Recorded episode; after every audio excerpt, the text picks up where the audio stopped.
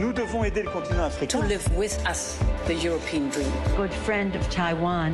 Europe 1, bonjour. À votre revue de presse internationale, nous sommes d'abord en Grèce. Bonjour Clémentine Athanasiadis. Bonjour. De quoi parlent les journaux grecs ce matin? Des pertes humaines liées au manque de moyens dans le système public de santé, résume le quotidien Tanea.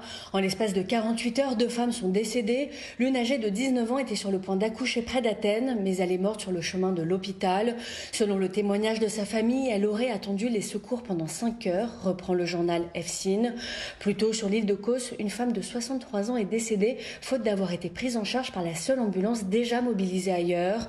Selon le représentant du personnel des hôpitaux publics, de nombreuses îles de la mer Égée souffre du manque de médecins et d'infirmiers et ne compte qu'une seule ambulance. C'est le cas notamment de Mykonos, Paros ou encore de Santorin, des pénuries qui concernent tout le pays, rapporte le quotidien Icafé. Et c'est dans ces conditions extrêmement dangereuses pour les patients que débute la saison touristique, dénonce le journal. Nous sommes maintenant en Belgique avec vous, Laurent Walnerberg. Les gros titres de la presse belge?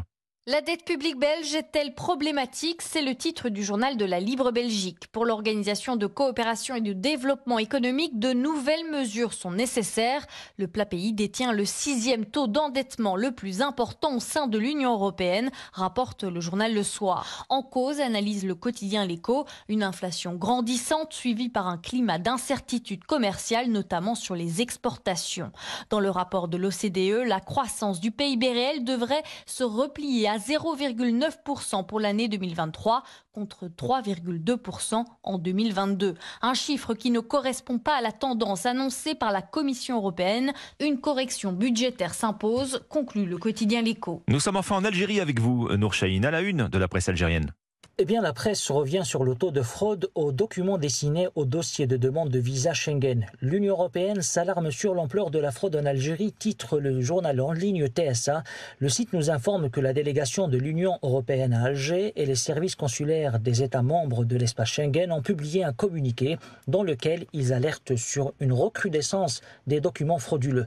Algérie Eco précise pourtant que des contrôles d'authenticité des pièces justificatives pour l'appui d'une demande de visa sont systématique, ce qui n'a pas empêché la hausse des contrefaçons, s'interroge le site Algérie 360. C'est le cas notamment pour le relevé bancaire, l'attestation de travail ou l'invitation d'un employeur étranger. Selon les médias, cette situation est due au taux de refus de visa qui frôle les 80% pour les demandeurs algériens. Merci Nour Chahine, merci à nos correspondants. Bon réveil avec Europe 1, 6h53.